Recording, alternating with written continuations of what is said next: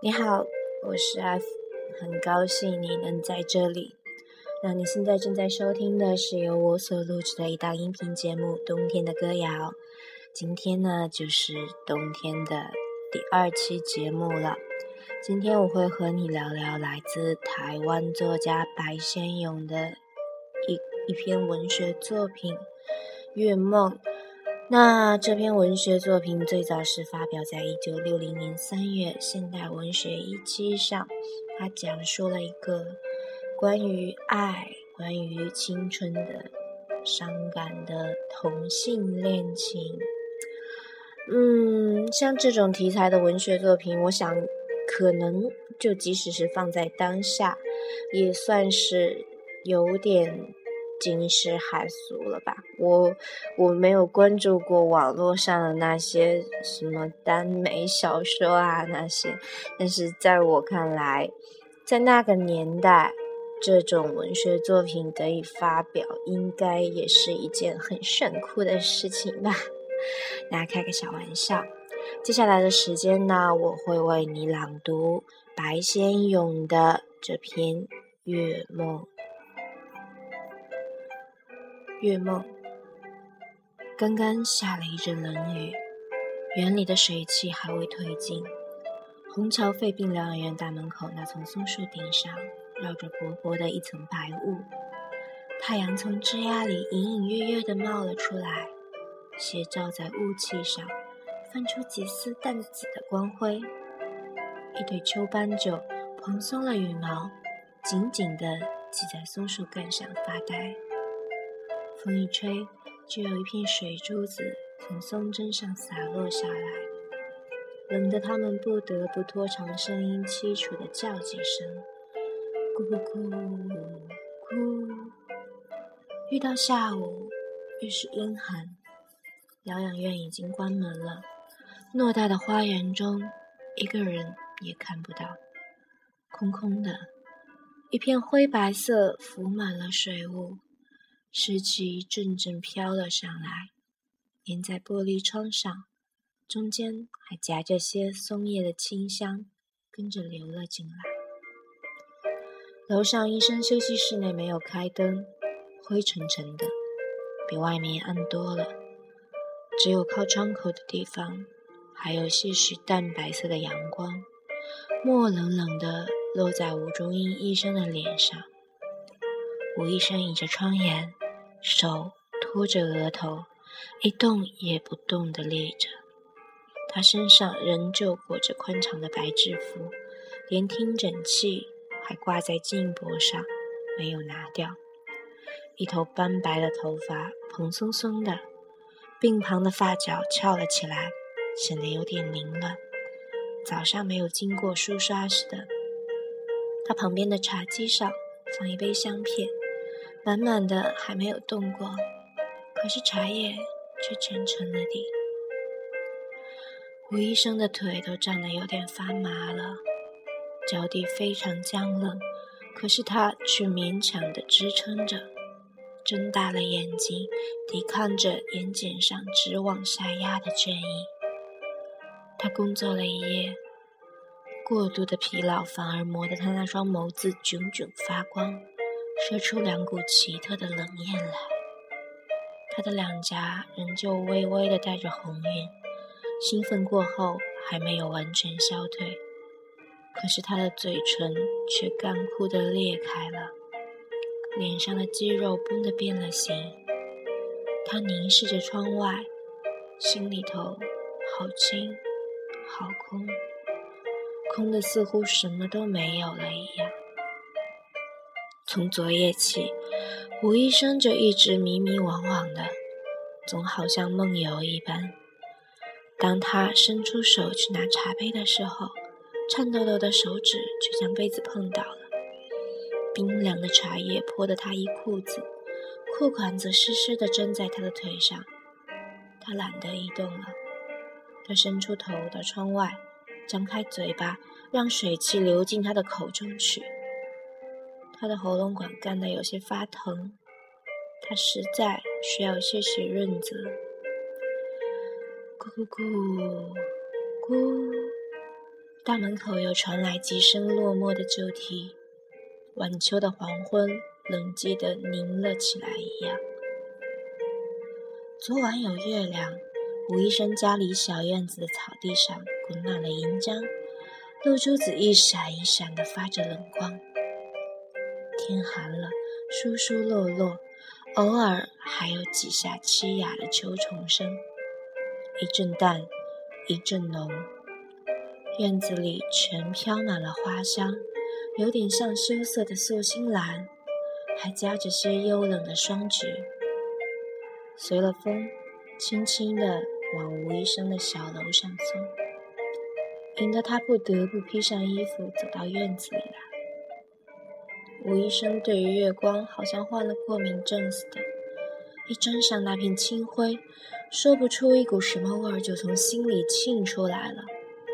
那股味道有点凉，有点冷，直往骨头里进去似的，进得他全身有些发酸发麻。在月色较好的夜里，吴医生总爱走到院子里来，坐在园中喷水池子的边上，咬紧牙根，慢慢地咀嚼着那股苦凉的滋味。昨晚的月光是淡蓝色的，蓝得有些发冷。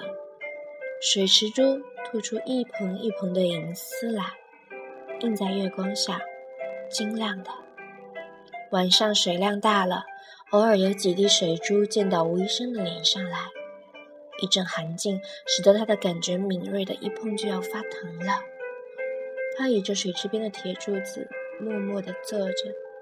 凝望着池边那座大理石像，那是一个半裸体的少年像，色泽温润，像白玉一般，纹理刻得异常精致。侧着头，双手微向前伸，神态很美，纤细的身材竟有一股韵韵借借的缠绵思绪。月光照在石像的眉眼上，沁出。微亮的清辉，好像会动了似的。吴医生轻轻地摸了一下石像的镜上，当他的指尖触着那温润的石纹时，窝在他胸口那股苦凉的味儿突的挤上了他的喉头。他将面腮慢慢喂上石像的胸前，石头上露水凉静静地渗到他皮肤上来了。他喜欢这股微凉的刺激，刺得他痒痒麻麻的，好舒服，好慵懒。远远近近，迷迷糊糊，又把他带到他少年时去过的那个地方了。他总好像看到有湖，有山，还有松子悄悄飘落的声音。好久好久以前，一个五月的晚上。天空里干净的一丝云影都没有，特别圆，特别白，好像一面凌空悬着的水晶镜子，亮得如同白热了的银箔一般，快要放出晶莹的火星来了。夜简直熟得发香，空气又纯又暖，连风。都带着些醉味，好像刚酿成的葡萄酒从桶里露出香气来了。午夜里，永翠湖畔的松树林中闪出一对阴影来，在湖边上立了一会儿，然后携着手轻轻地投到湖水中去，湖面顿时变成一块扯碎了的银沙，一团一团的亮丝。向四面慢慢荡开，过了好一阵子才合拢过来。此时，那两个人从湖心中走了出来，把湖水又搅乱了。月影子拉得老长老长。前一个是个十五六岁的少年，身子很纤细，皮肤白皙，月光照在他的背上，微微的泛出清白的光来。沉在墨绿的湖水上，像只天鹅一样，随着从高山扑面的水流，悠悠的他的身子。后一个少年年纪较大，动作十分矫健，如同水鸭子一般，忽而潜间，两只手臂带起了一串串晶亮的水花。一对水鹧鸪惊醒了，在水草丛中飞了起来，越过湖面，向山脚飞去。当这两个少年游回岩滨时，月亮。已经升到正中了，把一湖清水浸得闪闪发光。年轻一点的两个少年靠着山岩，在一缕松叶上仰卧着，住着。一片亮白的月光泻在他长冒着的身上，他的脸微侧着，额头细如明白，不时交叉起来，迷失了。在一个陌生人左右，走过渐渐熟悉的街头。十年之后，我们是朋友，还可以问候，只是那种温柔，再也找不到拥抱的理由。情人最后难免沦为我终于记得，就在那一个晚上，就在那一刹那，他那股少年的热情。突然。当他走到那个纤细的少年身边，慢慢蹲下去的时候，一股爱意猛然间从他心里喷了上来，一下子流遍全身，使得他的肌肉都不禁起了一阵均匀的波动。他的胸口握了一团柔得发软的温暖。对于躺在地上的那个少年，他竟起月光照在那白皙的皮肤上，微微的泛起一层稀薄的青灰，闪着光的水滴不住的从他的颈上慢慢的滚下来。那纤细的身腰，那弯着腿的神态，都有一种难以形容的柔美。就连那胸前一整淡青的汗毛，在月光下看起来也显得好软好细，柔弱的叫人怜惜不已。他不知不觉地把那个纤细的少年拥到了怀里，一阵强烈的感觉刺得他的胸口都发疼了。他知道，在那一个晚上，他一定要爱不可了。他抱着那个纤细的身子，只感到两个人靠得那么紧，胃贴得那么均匀，好像互相融到对方的身体里去了似的。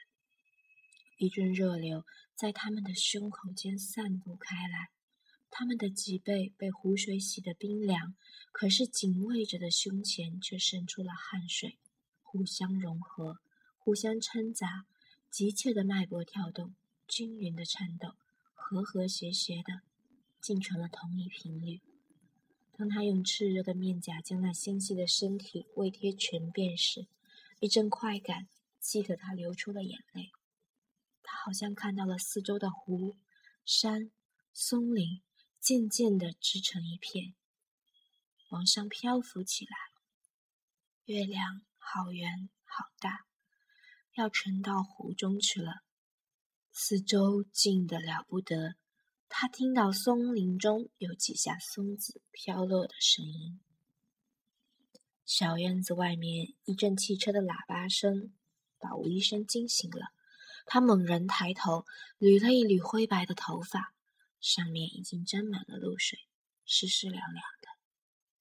他退了几步，对着那座大理石像愣愣的出了一会儿神，赶紧走回屋里去。大门开了，汽车驶了进来。那阵喇叭声对于吴医生非常熟悉，自从他在虹桥疗养院工作以来，已经听了十几年了。他晓得。那又是疗养院来接他去看急诊的，所以他不带催促就上楼穿好衣服，准备妥当。车子一停下来，他就踏了上去。那是吴医生的惯例，只要病人情况严重，他总要亲自赶去医治的。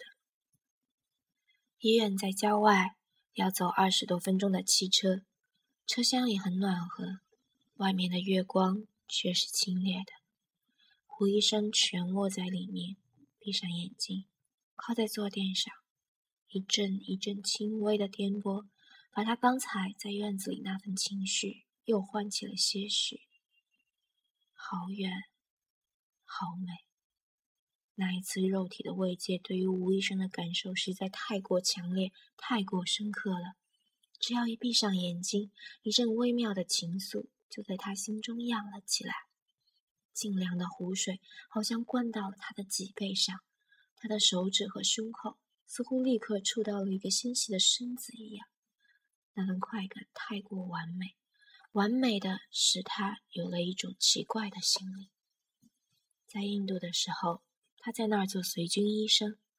一天晚上，天气十分傲热，他被几个同伴醉醺醺的从酒吧里拉了出来，把他带进了一间下等妓院里。等他半夜醒过来的时候，发现自己偎在一个印度女人的怀里，窗外正悬着一个又扁又大的月亮，肉红色的月光懒洋洋地爬进窗子里来，照在那个女人的身上。她张着嘴，呲着一口白牙在打呼，全身都是黑的发亮的，两个软如柔的奶子却垂到了他的胸上。他闻到他胳肢窝和头发里发出来的汗臭，当他摸到勾在他镜子上那条乌油油蛇一般的手臂时，陡然间全身都紧抽出来，一连打了几个寒噤，急忙挣扎着爬起来，发了狂似的逃出了妓院，跑到河边的草地上，趴着颤抖起来。肉红色的月光像几根软手指。不住地安抚着他滚烫的身体。自从那次以后，吴医生就再也没有跟女人接触过了。车子快到医院了，吴医生将玻璃窗摇了下来，一阵冷气由他领子缝里灌了进去。他伸出手到窗外，去抓那往后吹的呼呼的冷风。山、树、田野。都在往后退，只有清冽的月光却到处浮着。忽然间，他感到不知在身体的哪一部分起了一阵痛楚。唉，他去的那么早，怎么还不回来呢？他喃喃讷讷地自语了几句。金丝死的太年轻了，那是吴医生一生中最大的痛苦。那晚。他们两个有云翠湖悄悄地溜回学校宿舍时，金丝已经染上肺炎了。湖边的依偎变成了唯一的，也是最后的一次。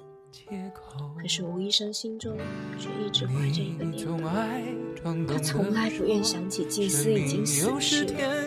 他总当他离开，去到了一个很远的地方，有一天还会回来的。他一直对自己这样说：“他会来的，怎么不可以呢？不，他一定会的。我老想着他，不断的念着他，他就会回来的了。”这么多年来，他一直在寻找着，无论在街上，在医院里，在任何地方，只要碰到一个镜子身上，他就会生出无形的执念，他痴痴的缠着他，直到对方想要离开的为止。每一次他失恋就一个人独自伤心好几天，好像他心里那份感情真的遭了损害一样。在他的小院子中，他立了一座大理石像，有纤细的身材，缠绵圆盘。在月光下，他常常偎着那座石像，做着同一种梦。里面有湖，有山，还有松树交错。说完后不久，他就走，如此洒脱。我们还没走过那撒哈拉沙漠，也没有在亚马逊雨林探险过冰岛大帐篷，黄河里游泳都没有过，只有彼此允诺。你说过要去那肯亚做热气球，牵着手漫步在爱琴海的日落，到底有没有？为什么不开口？还是要我相信你已挥手告别了？恰逢这时，我惊动的少爷跳水起来。冰床旁边竖着一个氧气瓶，身边挂着氧气扇，有一个护士正在校对氧气瓶的那一天，挂着笑来到我的面前，这一刻挂着笑却从此闭上眼，什么叫永远？我只有思念作陪，整个夜剩下一片寂寞在喧飞，我的泪颗颗堆。在你的心间有你的世界，慢慢在指尖生你的花，仿佛须臾间突然站了起来，他咬紧了嘴唇，怔怔地看着躺在床上昏迷了过去的那个少年，他的脸色慢慢激动的发青，眼睛里射出来的光辉焕发的可怕。他的助理医生与护士们都被吴医生惊住了，他们没敢出声。只看着吴医生的额头上浸出一颗一颗的大汗珠来。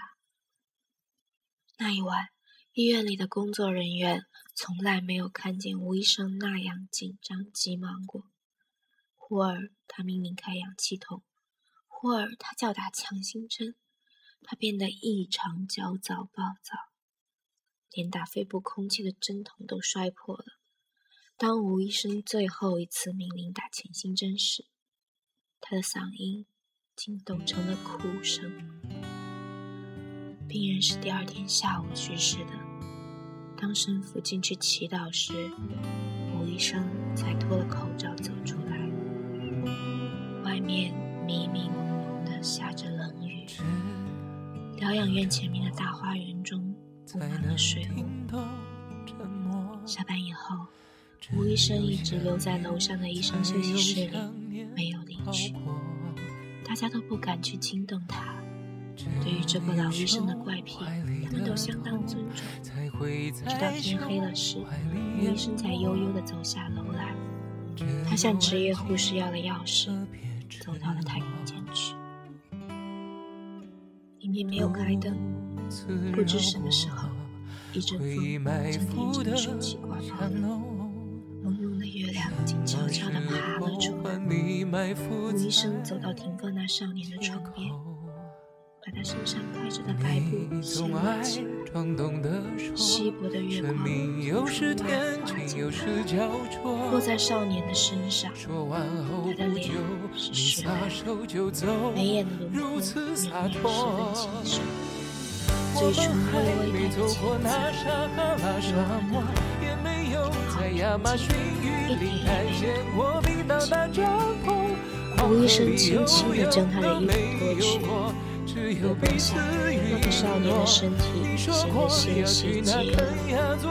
吴医生很小心地用手在那雪白的面腮上摸了一下，然后慢慢地在床边跪了下来，将脸回到那映着青光的胸口上。尸体是冰凉的，只有滴在上面的眼泪还有点点温热。吴医生回到家中时，已经夜半了。他的小院里铺满了稀薄的雾气，紫丁香大量的吐着忧郁的气息，把空气染得又香又池子里的水很高，叮叮咚咚的，发出清脆的水声。吴医生朝着水池那边走了过去，乳白的水飘到了他的脸上，在雾气中，他缓缓地步入了休息室。他伸出手，好像在水中抓住了空气。吴医生不想去睡了。去那肯亚坐热气球，牵着手漫步在爱琴海的日落，到底有没有？为什么不开口？还是要我相信你已挥手告别了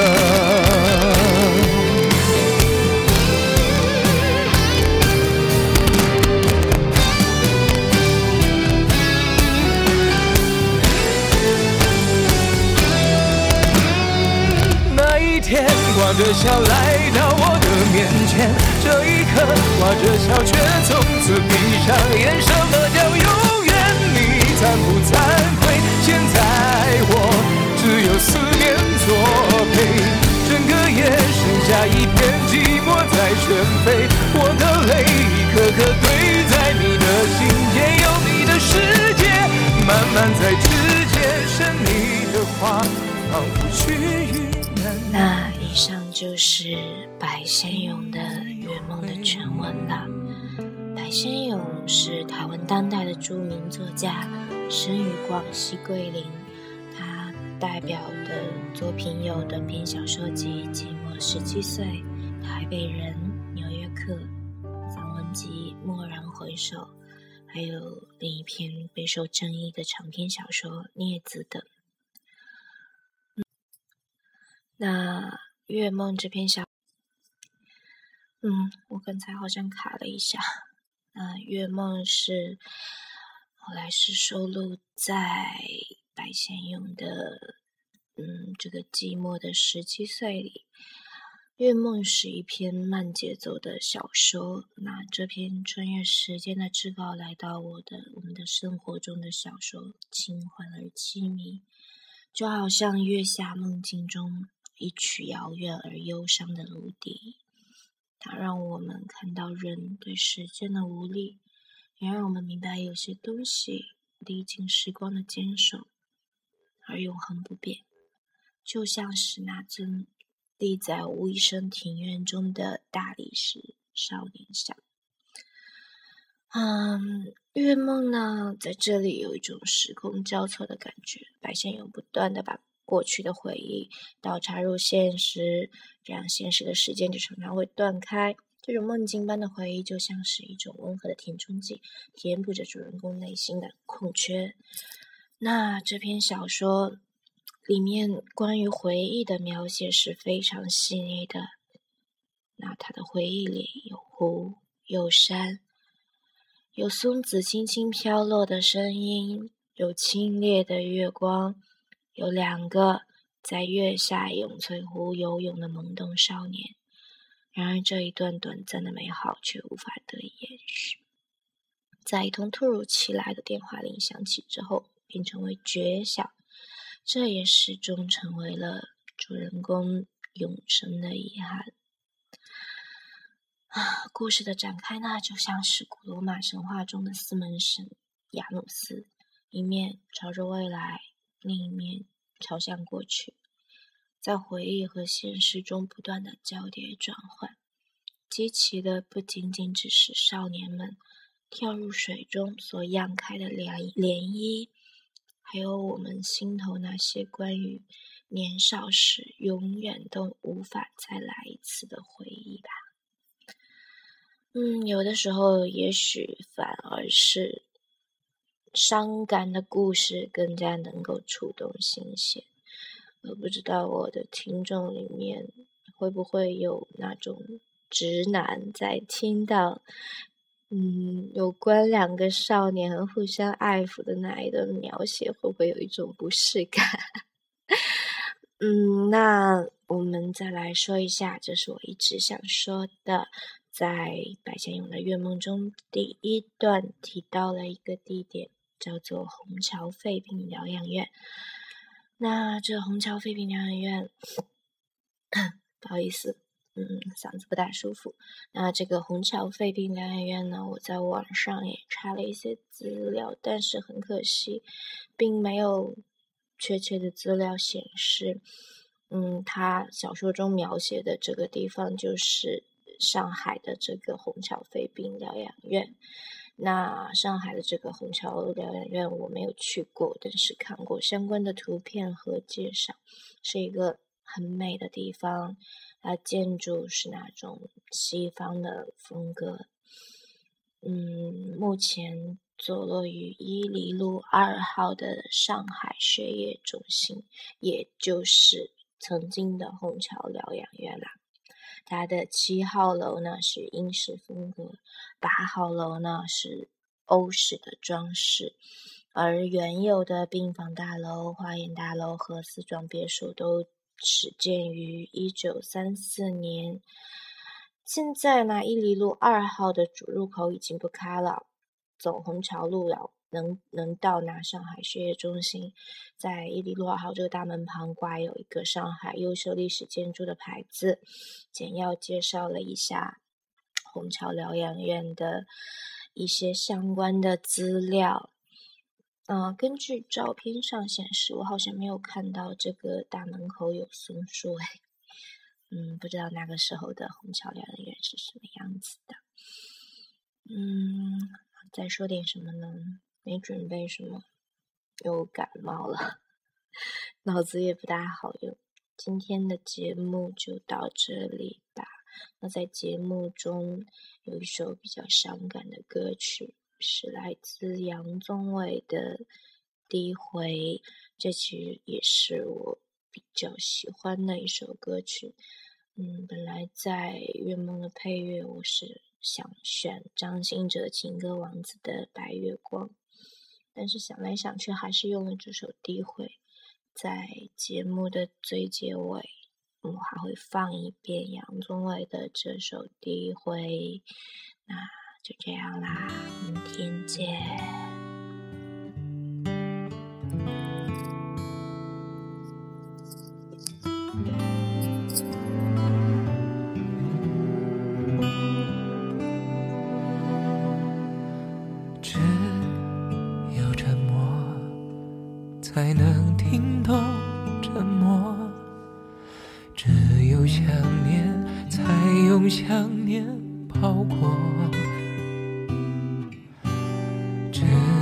胸怀里的痛才会在胸怀里淹没，只有安静特别赤裸，独自绕过。回忆埋伏的巷弄，什么时候换你埋伏在街口？总爱装懂得说，生命有时天晴，有时焦灼。说完后不久，你撒手就走，如此洒脱。我们还没走过那撒哈拉沙漠，也没有在亚马逊雨林探险过冰岛大帐篷，黄河里游泳都没有过，只有彼此允诺。你说过要去那肯亚坐热气球，牵着手漫步在爱琴海的日落，到底有没有？为什么不开口？还是要我相信你？